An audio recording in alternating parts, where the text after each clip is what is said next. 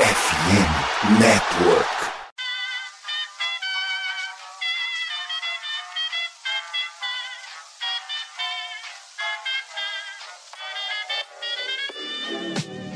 Mais uma rebatida forte. E ela tá fora daqui! Uau! E ela disse adeus! É home run! Aquele abraço! E aí, galera do beisebol, tudo bem? Como é que vocês estão? Começando a partir de agora mais um episódio do meu, do seu, do nosso Rebatida Podcast Beisebol, o podcast para falar das últimas informações, das notícias, reflexões, os assuntos que estão em alta na Major League Baseball. Essa é uma semana movimentada, seja por questões de lesão, seja por marcas batidas por grandes jogadores, seja por um brasileirinho que está de volta à MLB. Enfim, tem drama fora dos campos, tem lesões dentro de campo. O importante é que você vai ouvir aqui coisa que não acontecia desde 1930 teve até um no-hitter de 10 entradas do Milwaukee Brewers no Yankees, que acabou sendo derrota. Acredita nisso? O beisebol é simplesmente espetacular. Eu sou o Thiago Cordeiro, timaço escalado em campo. Começo passando a bola para você, Guto Edinger. Seu time tomou um no-hitter de 10 entradas e ganhou o jogo, Guto? Preferia ter tomado um no-hitter Preferia ter perdido a série, sido varrido. Perder a série já perdeu, mas preferia ter sido varrido.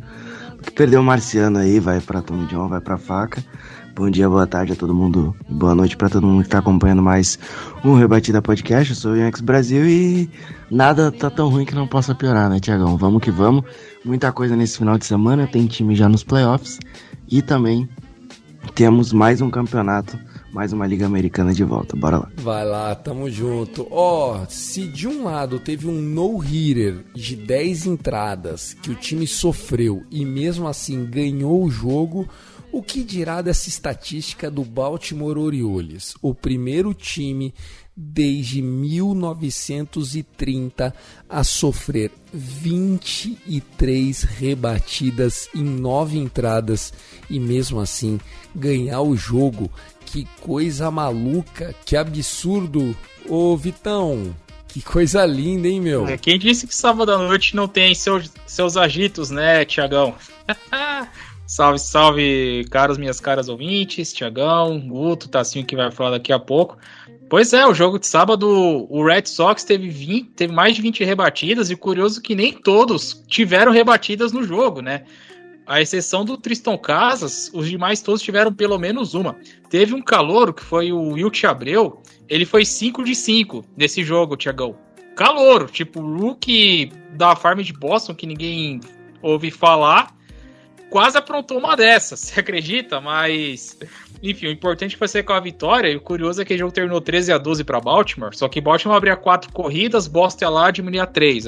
Aí o Orioles ia lá, não tava mais corrida, Boston ia lá e buscava. Sei que as últimas duas, três entradas foram uma bagunça, mas o importante é que saiu com a vitória. E só Orioles e Atlanta com 90 vitórias até aqui na temporada, hein? Que momento para ser torcedor do Orioludo, meus amigos. É isso, né? A temporada Cinderela do Baltimore que segue a todo vapor. Quando um time ganha sofrendo 23 rebatidas, é porque está predestinado. Quem parecia que estava predestinado, mas as coisas não andaram muito bem nos últimos dias, foi o Texas Rangers, do meu irmão The Texas Rangers Bra, o The Lonely Rangers. Tássio Falcão, fala Tassinho. Fala Thiago, fala Guto, fala Vitor.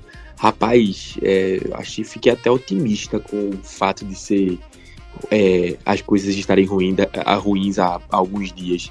Na verdade, tá ruim há quase um mês. Desde 15 de agosto, o Texas Rangers se tornou outra equipe de beisebol. Mas eu acho que isso acontece e também eu acho que estava aonde essa equipe tinha que estar. Eu acho que estar em primeiro na divisão, numa divisão que tem o Houston Astros, acho que já era muita coisa, né? Então, é, é, não, é nem, não é nem negócio de, de, de, de vira-lata, mas tipo, pô, é, os Rangers estão na primeira temporada do, de um novo treinador, É uma equipe que tá se conhecendo, então acho que essas coisas acontecem o beisebol é assim. Perfeito. Ô, Tassinho, você como torcedor do, do, do, Texas Rangers, parece meio que é o sentimento meu hoje vendo o Miami Dolphins é, jogando contra o Chargers, que é assim, você não, eu não comemorava muito os pontos, porque eu falava assim, alguma coisa ruim vai acontecer alguma coisa, uma hora esse time vai entregar. Não, não é normal. Vai entregar, eu conheço, time safado. E a galera no grupo lá do WhatsApp começava, vai Miami. Eu falava, shh, calma. Vocês sabem que o pior vai acontecer, calma, silêncio. Toda energia caótica é a única coisa que, que tem que é, preservar aqui e tal, pipipi, popopó. Aí a gente vira o jogo, faltando 1 minuto e 40 e o maluco erra um extra point. A diferença é que era para ficar de três pontos um fio de gol ficar só de dois. Eu só mandei um, tá vendo? Tá vendo? Era isso. Por que, que vocês se iludiram por três horas? E não é que o Miami agora ganhou. O torcedor do Texas Rangers está meio assim também, né? É a mesma coisa, essa mesma sintonia aí. Quando começa ganhando o jogo, pô, né, pode, pode abrir sim, pode abrir 8 a 0 Tá na primeira entrada, tem tudo para dar merda. Então é, é mais essa vibe, essa vibe aí, viu? É meio que é duro, né? Duro. O torcedor calejado é isso mesmo. Então é isso. Tivemos nesse final de semana também a confirmação do primeiro time classificado matematicamente para os playoffs, né? O Atlanta Braves está matematicamente classificado. Se perder todos os jogos, classifica na pior das hipóteses na sexta colocação. Grande temporada desse timaço da Geórgia. Bom, chegamos para vocês nas redes sociais como arroba Rebatida Podcast, tanto no Twitter, Instagram, Threads, o Instagram e o Twitter, que agora se chama X, que são gerenciados lá pelo time da MLB.Brasil, né? um collab com a MLB.Brasil. Quer saber mais sobre o beisebol de uma maneira geral? Quer ficar descolado junto com caras que amam beisebol assim como nós, então siga lá, mlb.brasil. Eles que também têm um, um vídeo, né? Eles soltam lá uma resenha, resenha do beisebol, resenhas do beisebol com o Kevin Dodger a cada 10, 15, 20 dias lá no YouTube. Então fica bem atento, coloca as notificações. O oferecimento desse episódio chega para você na Sport America.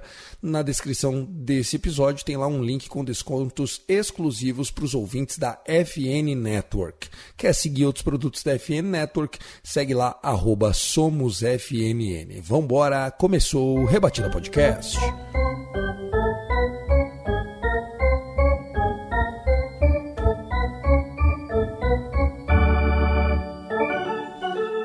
Ladies and gentlemen, muitos assuntos para a gente falar hoje. Meu Deus do céu, assunto que não para, né? Vamos começar falando sobre os bastidores do Angels mais uma vez, porque no último episódio a gente tinha falado, eh, o título era Um Circo chamado Los Angeles Angels. E agora saiu a informação do Nightingale, né, do Bob Nightingale, que é um dos caras mais respeitados aí, os insiders, de que Mike Trout é, pode ser trocado se ele falar eu quero sair. Se o Trout falar eu quero sair, ele vai sair. Arte Moreno já disse que não terá ninguém insatisfeito no time. Se a moda pega, não sobra mais ninguém, porque se tiver alguém insatisfeito lá, Gutinho, esse cara tá maluco, né? Cara, é complicado, né? O nosso queridíssimo Los Angeles Angels é uma grande. É uma grande várzea, se assim pode se dizer. Eu acho que parece mais um circo. E não é um circo, um daqueles circos bons. É, sabe aquele circo de praia que você vai quando não tem nada pra fazer na praia, tá chovendo? É tipo isso, é esse tipo de circo aí, de tão ruim que é. Enfim, se ele quiser sair, realmente tem que ver quem vai querer segurar esse contrato do Mike Trout.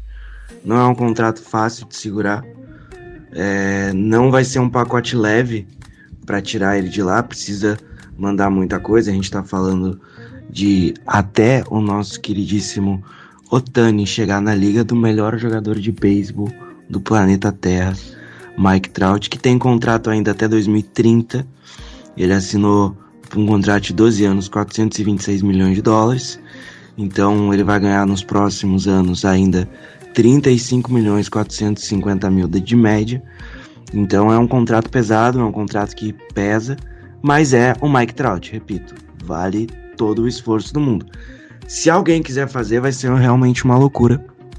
E eu acho que tem alguns times que realmente fariam essa loucura de levar o Mike Trout, até porque a gente tá falando de um cara que é excepcional nos dois lados da bola. Tem um grande porém, ele se machuca muito. Isso que eu ia falar. Ô Vitão, Mike Trout, há cinco anos atrás, valia um mundo, né? Igual coração de mãe. Quanto custa o coração de uma mãe? Não tem preço. Vale o mundo. Quanto custa o coração de uma criança? Não tem preço. Vale o mundo. Hoje o Trout tem preço. Você pode falar se tá caro, se tá barato, se é uma oportunidade, mas hoje não podemos falar que é o jogador mais valioso da liga, pelo menos em termos de investimento em prospecto. Se fosse, por exemplo, na época que ele assinou o contrato lá em 19, meu Deus do céu, ia ser tudo que a gente testemunhou de rumores, tudo envol é, envolvendo o Otani, o qual pacote ideal de prospectos para ter o, o fenômeno japonês, pro Trout ia ser a mesma coisa. Só que aí você pega o histórico do cara, é, lesão em 21, lesão agora em 23, é, como o Gutinho já colocou, são mais sete anos de contrato, né? Ainda tem um outro detalhe, né? Porque não adianta você mandar o melhor pacote do mundo é, e o Trout pode chegar e falar assim: nesse time eu não jogo. Porque o Trout ainda tem uma cláusula que veta trocas, né? É, ou seja, então o Trout ainda tem o poder absoluto numa eventual negociação, sabe? Isso, isso complica é, para o jogador, para o time em si negociar. É, dá um exemplo aqui, Tiagão. É, quando o Scherzer foi trocado do Nationals é, para o Dodgers, é, o Padres foi primeiro, todo mundo estava noticiando que o Padres ia levar o, o Scherzer, só que o Dodgers foi lá, ofereceu um pacote melhor e o Scherzer, talvez por é, gratidão à franquia de Washington, acabou aprovando a troca para ir para o Dodgers, né? E não foi para o Padres. Então. Lembrando que não era só poder, o Chargers, né? Era o Trey é, junto, né? Trey Turner. É, exatamente, era um, era um, era uma, um era dupla, né? Era um pacote, isso, exatamente. Então você tem esse, essa questão também com o Mike Trout, né? Aí você pensa, bom, sete anos de contrato, algum time pode ir atrás dele. É, quem sabe, por exemplo, um Philadelphia Phillies, é, que a gente sempre é, ouvia falar, né, que o Trout é da Filadélfia, então toda vez que o Angels está de férias, você vê ele nos jogos do Eagles, então um cara que já tem uma, uma ligação né, com a cidade.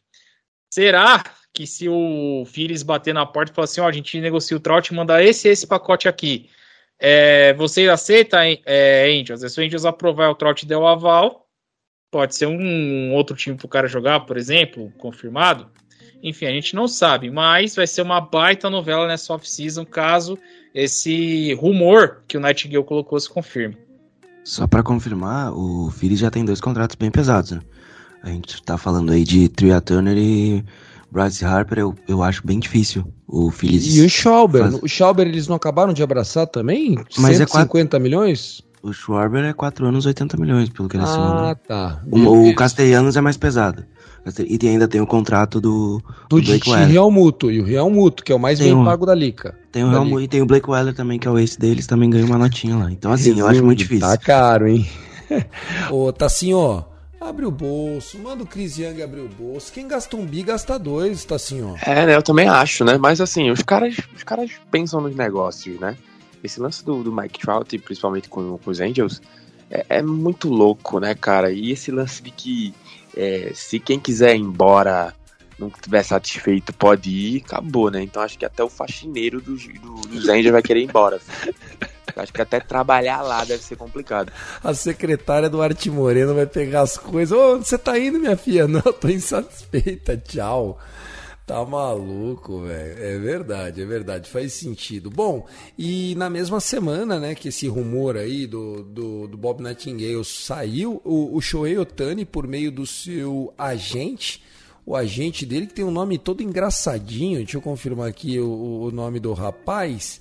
É, o Shohei Otani avisou que não vai mais eh, jogar, né? O, ele, ele inclusive não apareceu na foto oficial do time E aí o Angels tirou uma foto com um dublê de corpo e depois vai photoshopar ele. Ô Gutinho, que história é essa, velho?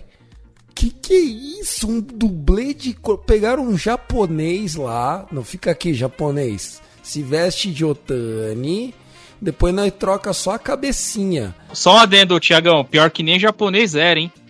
Ah, não? Era americano, não É é? porque falaram de um body. de um, de um- de um body double. Eu- Só que no dia da, da foto do time, se você for ver, a pessoa que ficou onde, onde seria o Otani pra tirar foto não era, não era japonês. Tá. E tava com a camisa do Otani, tipo, papelão histórico ou não? Tava tipo de, de camisa havaiana? Como é que tava vestido o rapaz? Como, como jogador normal, como se fosse pra, pra foto, só que a diferença é que na hora dos caras editarem, tirar o rosto desse cara e colocar o rosto do Otani. Ih, entendi, entendi.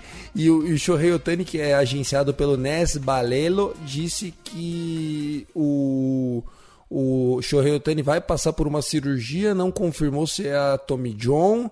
E, e disse que na próxima temporada ele está planejando não arremessar, só jogar como DH, mas que esse ano não joga mais. Meu Deus. Fundo do poço, tá assim, ó. Não, acho que até. Pro Shohei Otani, vamos lá, vamos, vamos ser sinceros. Os Angels já, perdeu, já perderam todas as, as aspirações. As, as- as aspirações para essa temporada, esquece. Tudo que os Angels planejaram para esse ano não, não aconteceu, foi tudo um fracasso. E vamos lá, né? Os Angels faltam o quê? Eu acho que a maioria dos times faltam 21, 20 jogos, 19 jogos para acabar a temporada. O Otani vai falar: "Quer- saber?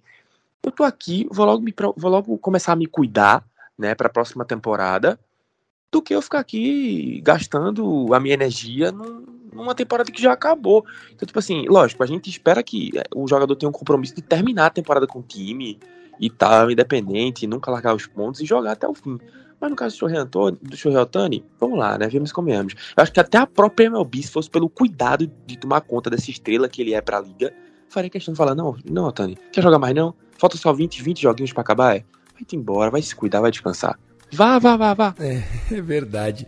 E só para somar com essa história, não sei se o Vitão e o Guto querem complementar, né? Mas é, meio que bate uma bad, né? Agora quando o Angels faz home run, eles ainda estão usando aquele capacete de samurai lá, né, cara? Puta, parece fim de feira. Sabe quando você tá no casamento e começa a tocar tipo Fuscão preto, sabe assim, aqueles meio que você vê co- começa umas cadeiras já colocando pra cima, os pés pra cima da mesa, faxineira começa a arrastar umas latas. Tá, tá deprimente ver os jogos do Angels, viu, Vitão? Teve Orioles e Angels na semana passada, né? então eu, eu, por tabela acabei assistindo alguns jogos. E realmente, a vibe no Angels é fim de feira, né? O estádio mais vazio, né? A galera indo pra ver o Otani. Você ainda tem, ainda tem muitos torcedores japoneses, né? Que vão pro estádio só pra ver o Otani e o Otani não, não joga, né? E, mas quanto à questão da comemoração, só dando, só reforçando, os caras não vão abandonar, né? Porque como é coisa do time, né? Mesmo que o cara que inventou não, não, este, não esteja, né? Mais atuando, não esteja mais no bolo, então continua usando e vamos, vamos ver, vamos embora e vamos ver o que acontece, né? O Angels, que segundo o Fangraphs, as chances deles de playoff é igual se juntasse um time é, Thiago, Tássio, Guto e eu. 0%, né? Ou seja, o time já tá é, mirando 2024 ou um rebuild, sei lá, dependendo do que acontecer, porque tudo que o torcedor do Angels quer é esquecer esse 2023, porque foi do, dos mais altos, né? Uma esperança muito grande de que agora vai para uma das maiores decepções da temporada. Isso é inegável. Inegável, tá aí. Então, o Shohei Otani já não volta mais esse ano. Lembrando, né, só para trazer uma, uma perspectiva, esse dado aqui é de sexta-feira, tá? Então não conta os jogos desse final de semana.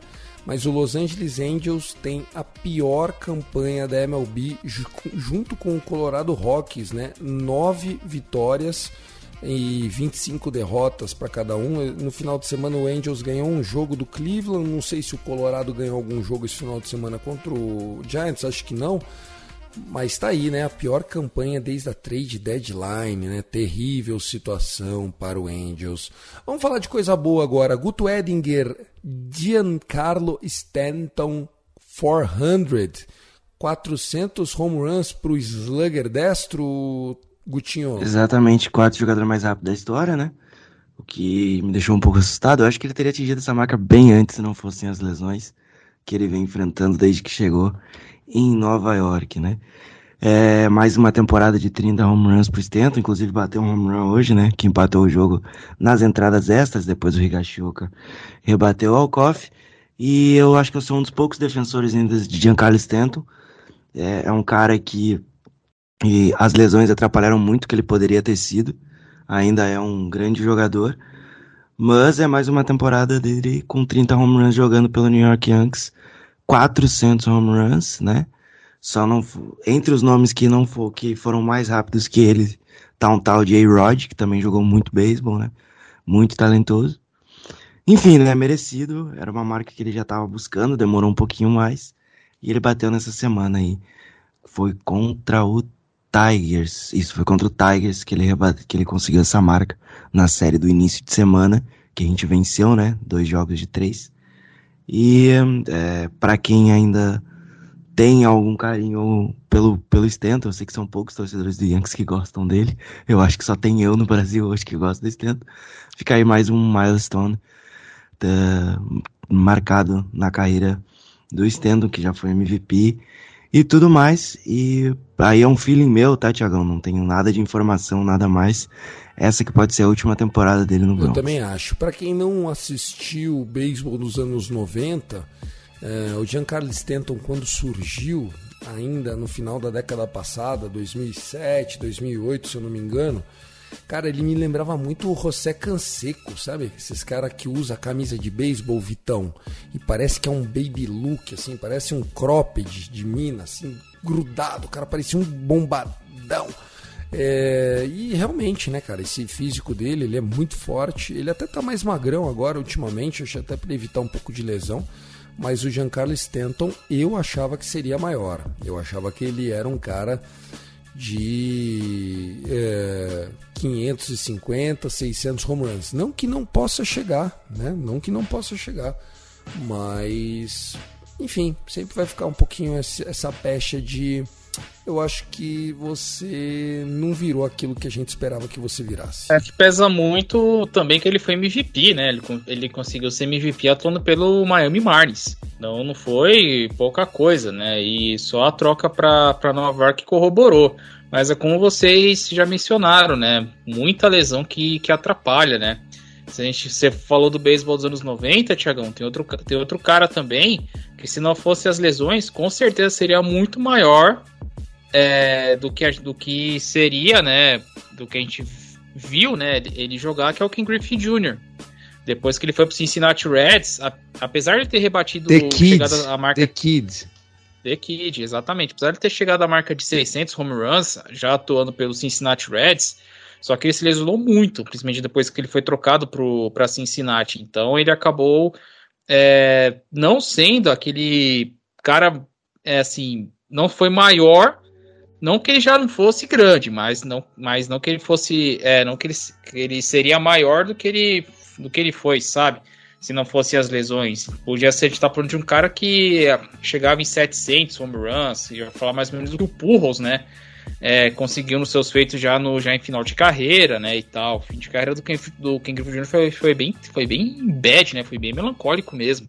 Mas, enfim, são coisas que são histórias do, do esporte, né, então a gente até se espanta, porque eu pensei que o Stanton tinha mais home runs, né?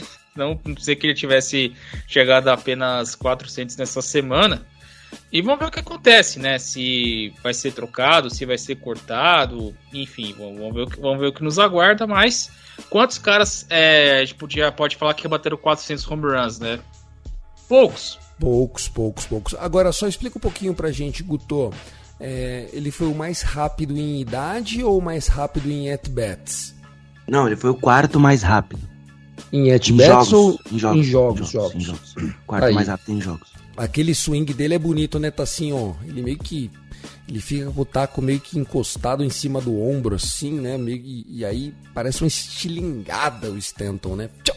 É, cara, triste pelo Stanton. É porque, tipo assim, a gente viu é, aquela temporada sensacional que ele fez no Miami. É, então, quando ele veio para Nova York e tinha todo aquele lance lá do Bronx Bombers e tudo mais e tal, aquela junção dele com o, o, o Aaron Judge. Então, tipo assim, era um cara que tinha tudo pra é, ter um, temporadas e temporadas pela frente aí de desempenho absurdo e acima da média. Mas assim, as coisas infelizmente acontecem de uma forma no esporte que jogadores que às vezes estão super bem, ou tipo assim, ou a gente espera que vá ter um crescimento e que vá render por muitas e muitas temporadas, as coisas simplesmente acontecem, lesões, mudam carreiras. E essas coisas são bem constantes nesse esporte, e acho que na maioria dos esportes. Então é triste ver o Giancarlo nessa situação, mas acho que ele ainda pode se recuperar e, e sei lá, é, de alguma forma se encontrar no beisebol de outra forma, né? É, é, ou pode ser que até seja depois que ele se recuperar, saindo de Nova York para outro lugar, mas enfim, é, é, é, ele poderia ter tido anos bem melhores. Sem dúvida nenhuma. Bom, é isso. Falamos de Stanton 400 vezes. Giancarlo Stanton, o quarto jogador mais rápido a atingir essa marca. Uma marca expressiva, sem dúvida nenhuma. Para fechar esse primeiro bloco, vamos falar do meu, do seu, do nosso Brasil, Brasilzão. Tiago Vieira, o meu xará. O Thiago Vieira, pitcher estava fazendo uma boa temporada na Triple A e reestreou na Major League pelo Milwaukee Brewers, jogando a nona entrada numa partida que já estava 8 a 2 para o Brewers contra o Yankees lá no Yankees Stadium. E, e, ele fez uma, uma entrada sólida, né? Ali conseguiu dois bons contatos, né? Eliminando por, por bolas rasteiras e depois terminou com um strikeout muito celebrado, muito comemorado. Tiagão Vieira, que homem, hein, Vitão? Pois é, o retorno do nosso é, não mais menino, né, de, de São Paulo, né, já tá, já tá nos seus 30 anos, e o curioso é que é o ter, já é o terceiro time que ele atua na Major League Baseball, né? Para quem tá chegando agora, ele foi é, ele estreou na MLB pelo Seattle Mariners lá em 2017. Quando era um jovem prospecto, né? Ele era um jovem prospecto na época. Estreou na MLB aos 24 anos, né? Um jogo, uma entrada, um strikeout. É o mesmo cenário do jogo contra do, do Brewers, né? Estreou uma partida, enfrentou três, três rebatedores, um strikeout, entrada limpa, sem sustos, tá lá. Aí passou por Chicago White Sox nas duas temporadas seguintes, né, 18 e 19, só que aí os números deles extrapolaram, né, e aí é, no White Sox de 7.66, e olha que ele jogou por 22 partidas é, pela equipe dos Meias Brancas, aí deu a pandemia, ele acabou indo jogar no beisebol japonês, né, jogando no, no Giants, é, no, acho que é Irumiko Giants, não me falha a memória, só pegar o nome aqui certinho, é, no. É, me perdeu o japonês, tá? O Muri Giants é o time que ele atuou no Japão nos anos de 2020 até 2022, né? Três temporadas. Na NPB, é, como reliever, é ERA de 3.61, 100 strikeouts, é, 50 em walks, enfim. No Japão ele se apresentou ser um pitcher muito sólido a MLB chamou de volta. Bem, vem pra cá que se ainda, se ainda pode entregar alguma coisa. Se ainda, é. tem, se ainda tem caldo, vamos lá. E aí o Nashville, aí o Milwaukee Brewers, né, o contratou, ele atuou praticamente um ano inteiro, né, pelo Nashville Sounds, né, ela atuou lá por 33 partidas, né, e aí de 3.35, arremessando é, é, perto de 40 entradas, 51 strikeouts também, é, muito sólido até que ele ganhou né, a, sua, a sua reestreia né, na MLB na última sexta-feira já pelo Milwaukee Brewers, né? Ele já tinha subido antes, só que ele teve a chance de, a chance de jogar na sexta-feira e, cara, é muito feliz porque é um brasileiro, né, velho? A gente que é, tem o Ian Gomes que tá, que tá é, um, é mais longevo né, na MLB, mas já tivemos outros jogadores né, que a gente pode citar aqui, o Paulo Orlando, Paulo Orlando, André Rienzo e agora é, a volta né, de, de Thiago Vieira, que ele consiga é, continuar performando bem, né? Porque o Milwaukee briga por playoff.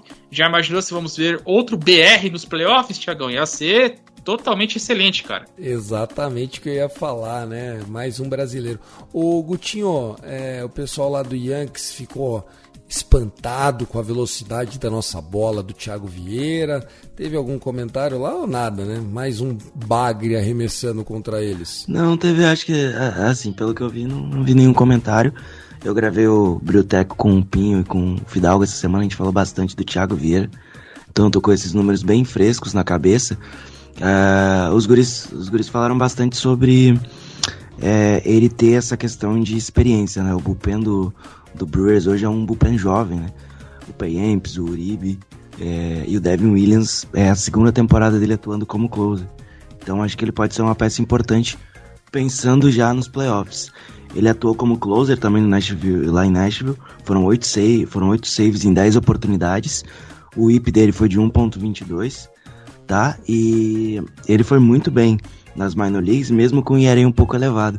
Eu tentei procurar no dia que a gente gravou os números dele é, mais, mais aproximados ali, mas em minor league fica um pouco mais difícil. Queria muito saber o FIP, né? Que eu, que eu acho que o FIP é muito mais importante para arremessador de bullpen do que o ERA propriamente dito. Mas eu acho que pode ser uma adição importante. Ele tem lenha para queimar e tem uma coisa que o norte-americano adora, que é bola rápida, muito rápida. Então eu acho que é, casando isso com a change-up dele, que é uma bola, que é um arremesso que ele também tem com, com muita qualidade, pode ser um jogador aí para fazer um estrago nesses playoffs. O Brewers deve ser o campeão da divisão central da Liga Nacional e tem tudo aí para rumar os playoffs. Então é ficar de olho que Thiago Vieira pode muito bem aparecer não só no restante dessa temporada regular, mas nos playoffs da maior liga de beisebol do mundo. Exatamente. Ô Tassinho, alguma coisa para somar nesse papo? Bobichete, Ian Gomes e Tiagão Vieira, os nossos BR nos playoffs, caso o Toronto confirme? Rapaz, seria fantástico, né? E que coisa boa ver o Thiago de volta à MLB, né, cara? Então, tipo assim, é um cara que, é, com o tempo que a gente viu com, com o que aconteceu com a liga na, na, época da pandemia, então muitos jogadores tiveram que se, jogadores que não tiveram espaço, né, porque os plantéis eram muito menores, tiveram que se deslocar, então, tipo assim, o Thiago Vieira passou esse tempo lá no Japão, absorveu mais experiência, então, tipo assim, a gente sabe que ele agora não é mais um jovem garoto, ele já é um, um homem bem formado já de cabeça e tudo mais, então é bom ver ele de volta à MLB e performando é, é, em grande nível, né? Então, é, sucesso a ele, eu espero que, que ele acompanhe os Brewers nos playoffs, que eu acho que vai ser sensacional. Perfeito, falamos disso, então é isso. Vamos encerrando o primeiro bloco do Rebatida Podcast. Na volta, vamos falar dos jogos desse final de semana, a abertura da semana e dar uma atualizadinha, né? Alcântara na injury list, o jovem garoto aí do Yankees também, Walker Buehler não volta esse ano, drama na aposentadoria de Stephen Strasburg, né, do Nationals. A gente já volta, não sai daí. Rebatida Podcast.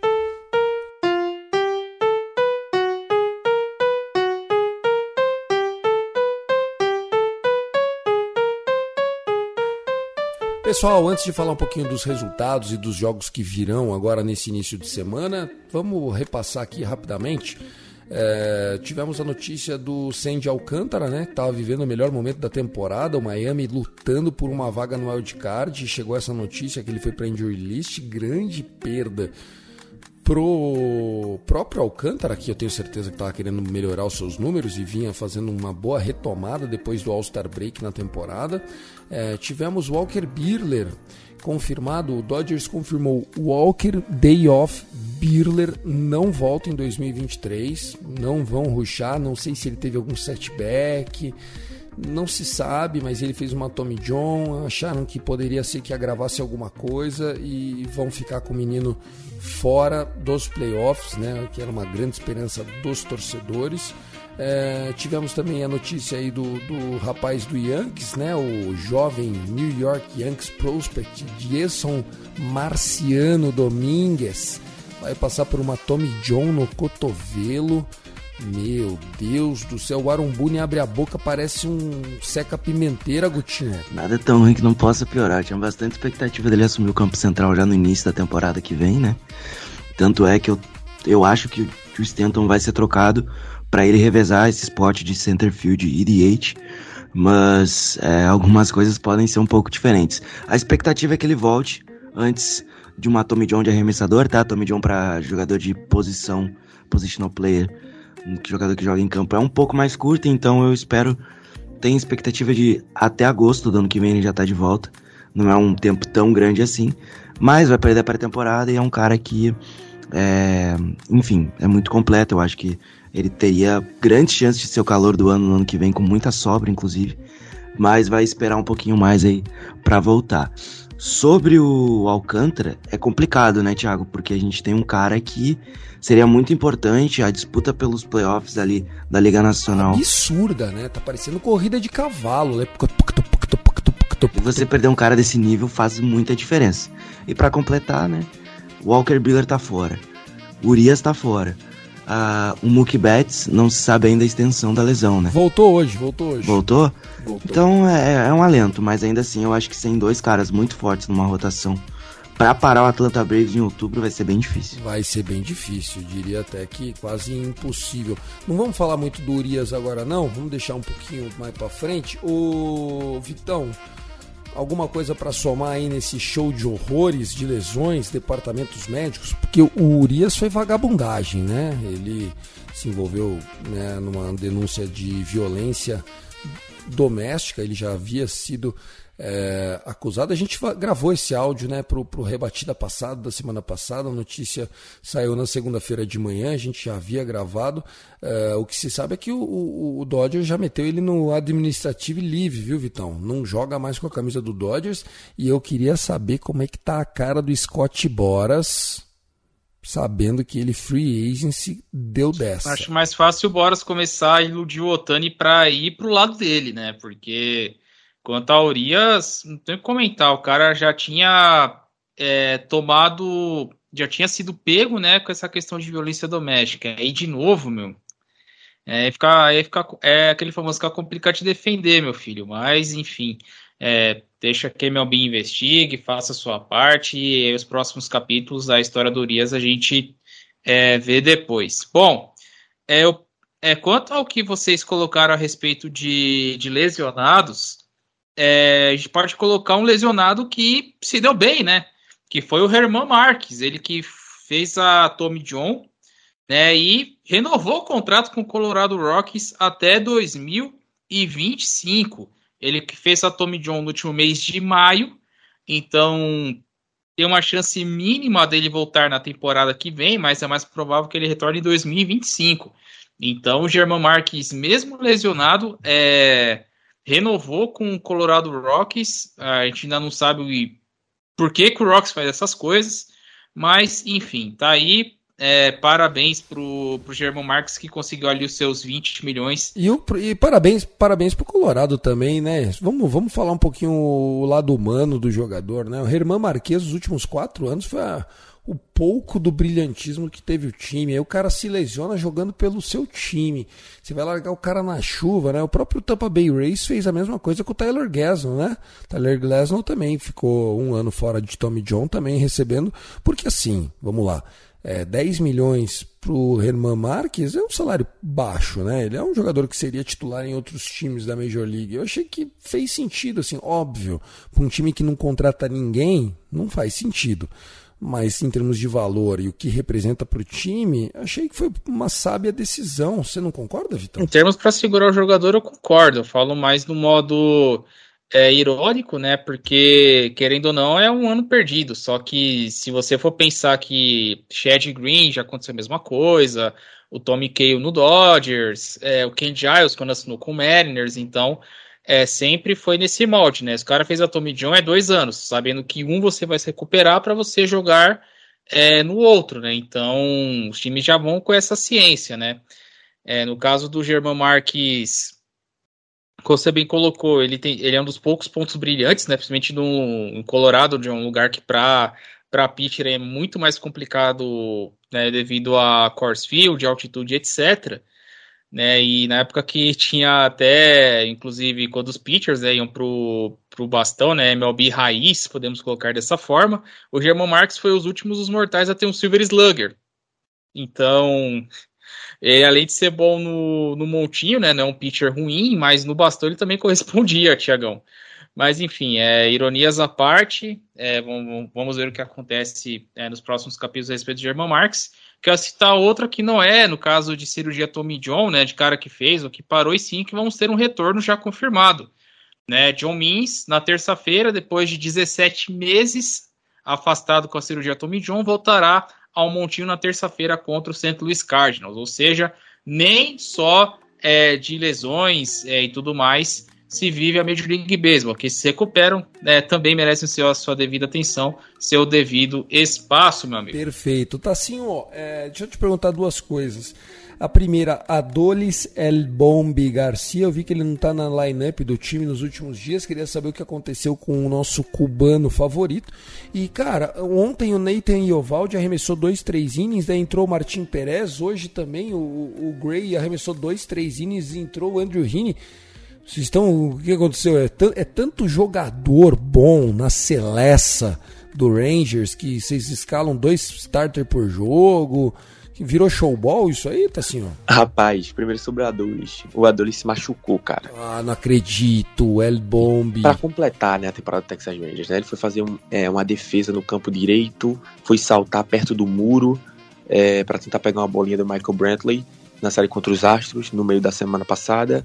E aí, na hora quando ele foi pousar, é, acabou machucando o, o, o, é, o tendão direito. Então, cara, tipo assim, na hora ele ficou muito chateado, ele começou a socar o chão. Então, tipo assim, o jogador fica frustrado, né? Tava fazendo uma bela temporada. Imagina. É, mais de 100 rebates impulsionados em 2023.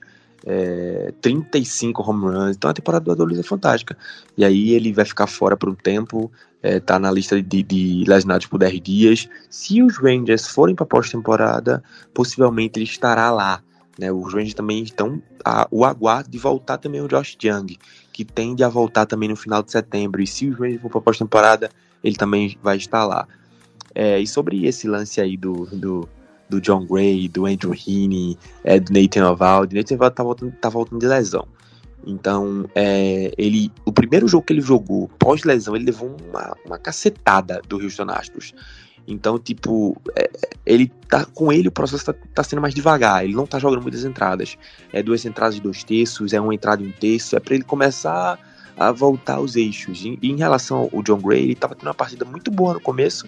Depois começou a entregar, tipo, muitas corridas é, é pro, pro Oakland A's. Tomou a virada no jogo, então o Andrew Heaney entrou para poder tentar segurar ali o sul que o Rangers tem uma chance de vencer o jogo.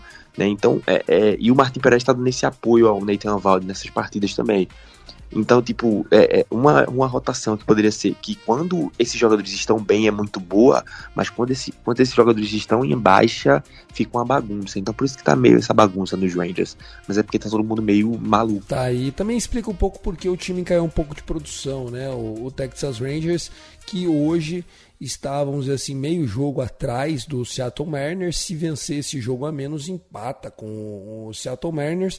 E você já explicou aqui, né? Nessa disputa entre os dois times, vocês levam vantagem no confronto direto. Né? Isso, isso. Os Rangers têm cinco vitórias contra uma do, dos Mariners e ainda restam sete jogos entre as duas equipes para acabar a temporada. Meu Deus, tem uma, tem uma série de sete jogos para definir essa vaga. Rapaz. Vai ser demais essa disputa. Bom, vamos lá, vamos falar dos jogos então. Esse final de semana muitas séries aconteceram. Não dá para falar de tudo, até porque né, já estamos já com a hora passando aqui. Começar por você, Gutinho. Qual série que você gostaria de destacar que aconteceu esse final de semana e por quê? Cara, eu gostaria de destacar o nosso queridíssimo Houston Astros contra o San Diego Padres. O Magrelo Padres. Então, hoje foi 12 a 2 e eu entendo que tenha sido um, uma surra. Houston Astros que tem jogado muito mal em casa essa temporada, tá? Muito mal. Semana passada o Yankees foi até Houston e varreu eles. Algo que não acontecia desde 2013. Mas é, eles aplicaram um 12 a 2 hoje no Padres, mas na sexta-feira o Padres colocou 11 corridas no lombo do Houston Astros. Tenho muitas dúvidas sobre esse Houston Astros em outubro, tá? Mesmo que tenha, por altos e baixos, tenha, tenha virado líder de divisão nesses últimos momentos. É, eu sei que ainda o Houston Astros é o atual campeão, mas é, tem capengado muito e tendo essa vantagem de jogar em casa os jogos, eu não sei se vai ser tudo isso também. Porque é, saiu uma matéria essa semana no The Athletic falando que esse tem sido um dos piores anos do Houston Astros jogando dentro do Minute Maid Park. Então pode ser um fator contra eles em outubro, né? E eles não têm a melhor campanha da Liga Americana. É o meu, seu, nosso Baltimore Orioles, né, Tiagão? Então meu destaque vai para essa série que foi bem divertido. Perfeito. Você, Vitão, qual o seu destaque de série? Vou ficar com as séries que tivemos que envolveram os times que brigavam no Wildcard Liga Nacional, né? O Marlins, que venceu a série contra o Phillies na Filadélfia, 2 a 1 e o Arizona Diamondbacks, que numa série de quatro partidas contra o Cubs em Chicago, ganhou três. Né? Ou seja, embolou ainda mais a disputa pelo wildcard da, da Liga Nacional, né? Aquele bolinho ali onde você tem Cincinnati, o São Francisco, que inclusive tá jogando agora, né? Tá vencendo o Colorado Rocks por 6 a 3 né? Então você tem ali até o São Francisco, é o terceiro time fora, são dois jogos de diferença para Arizona Diamondbacks. Né? Então você vê que, que a disputa ainda tá ferrenha. Arizona é o, time, é o último time classificado por meio jogo, né? Porque tem uma, um jogo a mais é, feito comparado ao Miami Marlins. Né? O Cubs acabou perdendo terreno, mas como Filadélfia perdeu, então a diferença entre Filadélfia e Chicago é pela é, liderança, né, pelo Wildcard 1, para mandar pelo menos a série de. A sua série né, do Wildcard, é, os três jogos em casa, é de dois jogos entre os dois, né? Você vai ter Cubs e Arizona na próxima semana, então você você tem uma disputa muito ferrenha, né? Esses duelos é, diretos só, só deixaram ainda mais embolado sem ninguém desgarrar na briga pelo wildcard na Liga Nacional. Tacinho, sua série de destaque desse final de semana e por quê? Rapaz, a minha série de destaque, é, vou citar uma que também vale disputa nesse momento de pós-temporada. São duas equipes que podem até se encontrar eventualmente na pós-temporada.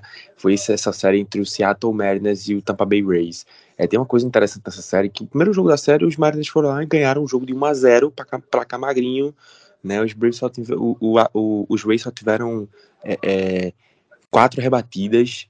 E aí, na sequência da série, os Rays ganharam o jogo da, da. Porque foi uma série de quatro jogos, né? Ganharam o jogo da sexta, sete, ganharam o jogo do, do, sábado e ganharam o jogo do domingo. Então, os Mariners saíram com três derrotas seguidas nessa série de quatro jogos. Então, Caramba! Tipo, é isso.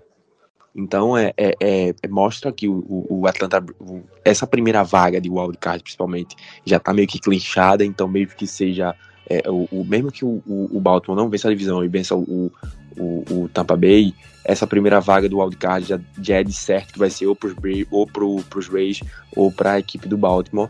E é, pros Mariners que veio nessa sequência muito forte de agosto para cá, já tá começando a balançar. Então essas coisas acontecem. É um time quando começa a ter uma arrancada muito grande, outra hora ele vai começar a ter esses deslizes e essas balançadas. E essa hora do Mariners chegou também. Né? Então vai ficar tudo muito pegado. Os Mariners ainda jogam com os Astros também mais, mais três vezes. É, uma série, vai ter mais uma série né, de três jogos. Então, tudo. Acho que tá tudo muito incerto, tudo muito pegado. E essa série é fundamental para dizer muita coisa daqui para frente, viu? Nessa reta final, nesse sprint final aí. Cara, e você lembrou de uma série zaça, né? Esse confronto entre Rays e Mariners, né? O, o Mariners tinha a chance de tentar tirar a distância para dois jogos e meio, três jogos ali. Acabou em oito a distância, né? A distância que estava ruim parece que piorou, né? O, o Rays tem 56 derrotas, o Mariners já tem 64 revés dentro dessa temporada 2023. Cara, uma série que eu gostaria de destacar aqui foi essa do, do Baltimore Orioles, né? O Vitor já falou sobre essa vitória do sábado, né? Esse 13 a 12, esse número estatístico bizarro, né? A última vez que um time tinha tomado 23 rebatidas em 9 entradas e vencido o jogo foi em 1930, né? Então a gente teve um, um, evento de quase 100 anos se repetindo nesse final de semana. Eu adoro o beisebol e as suas é, nuances.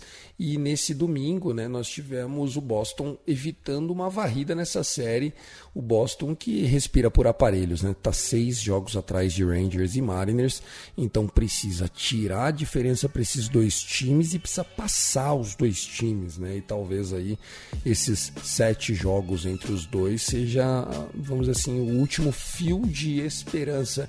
Eu não sei do Vitão, é, Vitão, como é que tá a playoff odds do, do Boston, mas eu acredito que É, hoje a gente tem quatro times brigando por três vagas e o Boston é o, o Dark Horse aí dessa briga, seria a quinta, a quinta equipe, mais por questões matemáticas do que práticas, né, Vitor? De acordo com o Fangraphs, a chance de playoff do Red Sox é de 1%. Tá aí. Isso é um milagre para classificar o time. Eu acho que eu, era, vendo o Boston jogar também, já estou começando a colocar mais molecada, né? O Sedani Rafaela que já estreando, né? Vão dar mais espaço pro Tristan Casas. Tem esse outro menino que acabam fugindo o nome agora, mas. Não, que... Urias, tal de Urias, joga bem, rebate bem. Não, é, é no caso, Urias foi, foi troca, né? Porque estava precisando de, de middle infielder, tá? Eu vou ficar devendo o nome do outro menino que teve as cinco rebatidas no jogo de sábado. Mas Boston já vai começar a mirar. Mirar. É, pôr mais a molecada para jogar, porque é, a não ser que chegue na última semana, os times que estão se matando aí é, e, Boston, e Boston aproveitar e começar a ganhar, talvez esse 1% aumente na, na semana que vem, mas eu acho muito pouco provável. Tá aí, o nome do menino é Willier Abreu, right fielder, fielder né, canhoto da cidade de Maracaibo, Venezuela. Tem 24 anos e com esse jogaço, com esse monster game dele aí, né? Ele tem 13 jogos até aqui, está rebatendo para 342 de average. Por falar em 340 de average, lembrei do, do Fred Freeman. Fred Freeman também tem uma estatística interessante para colocar na mesa. Eu acho que até faz sentido a gente citar isso agora. O, o, o Fred Freeman ele conseguiu é, uma marca incrível, né? Ele rebateu no último sábado agora a rebatida dupla de número 54 no ano, 54.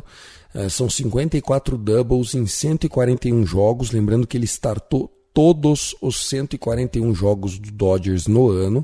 O último jogador que tinha conseguido 54 doubles em 141 jogos foi o Todd Helton em 2000.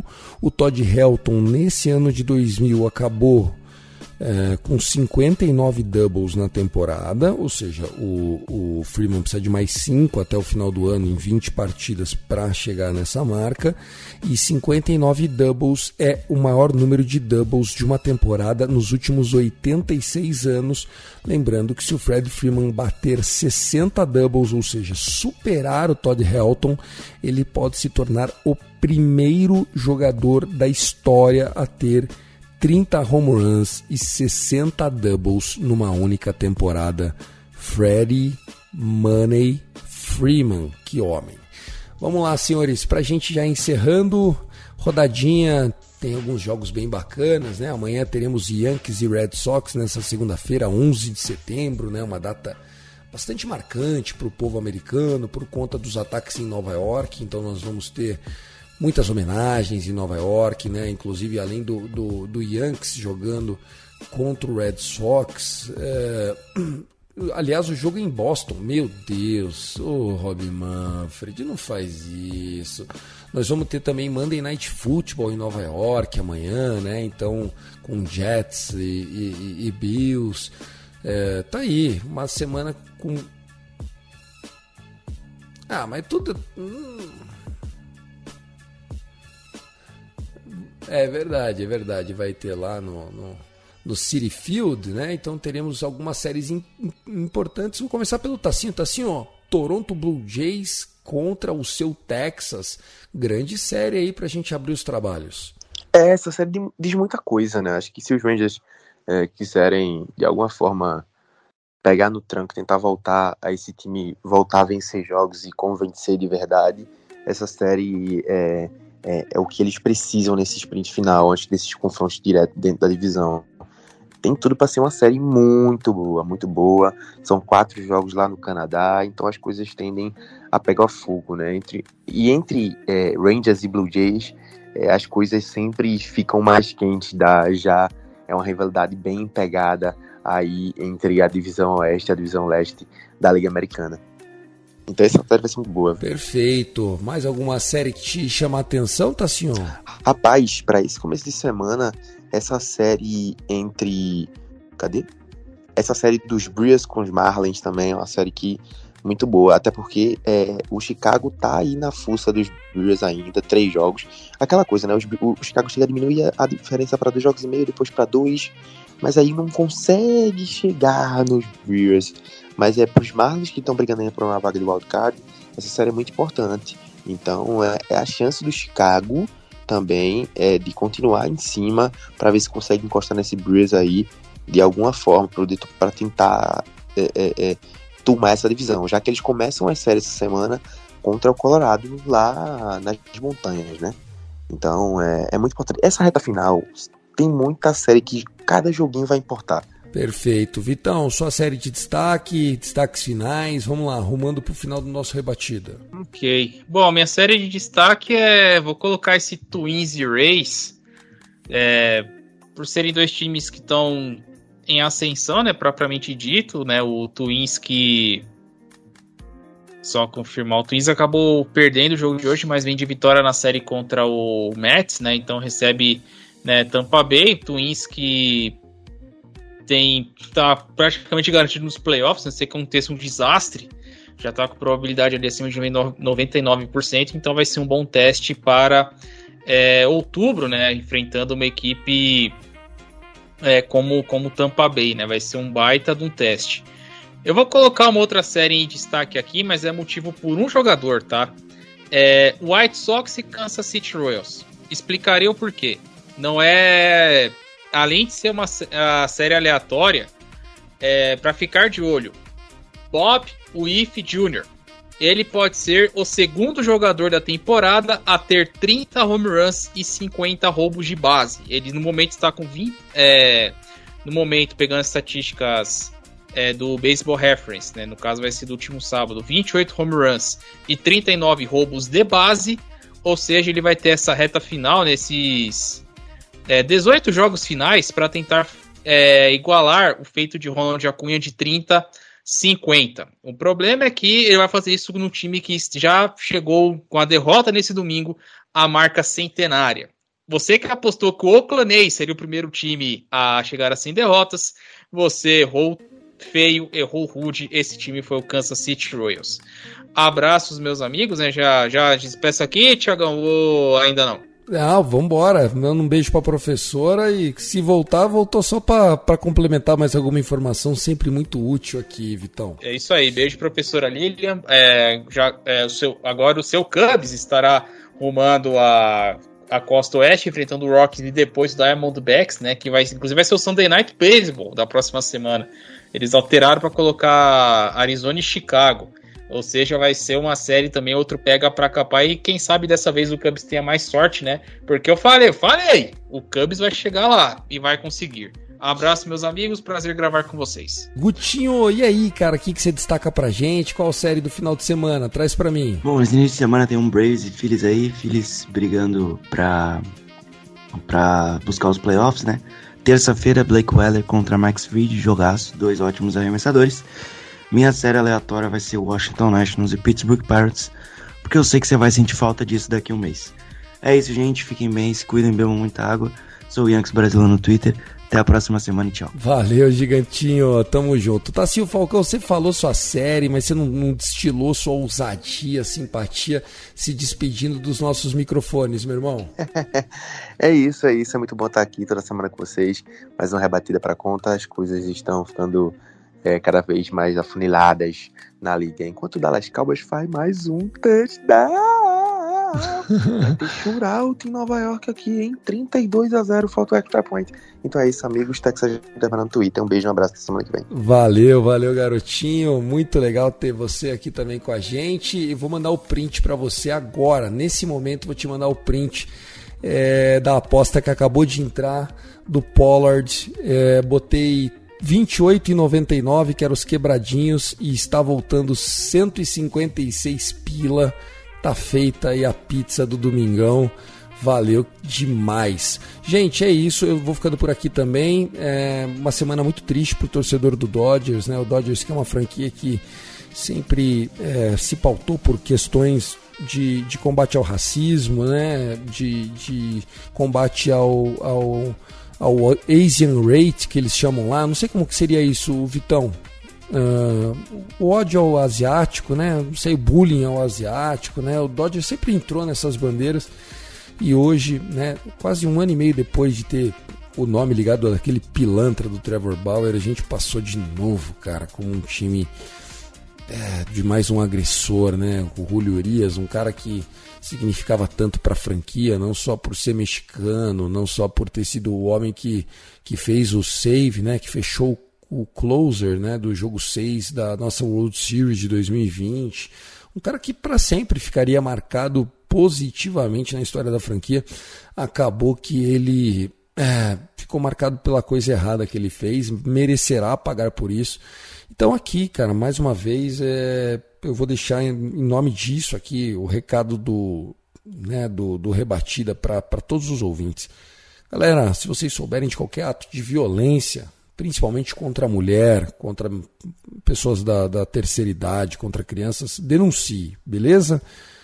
Agressores não passarão, tá? Isso não é discurso, isso tem que ser questão de honra e de vida, beleza? Boa semana a todos, let's play baseball!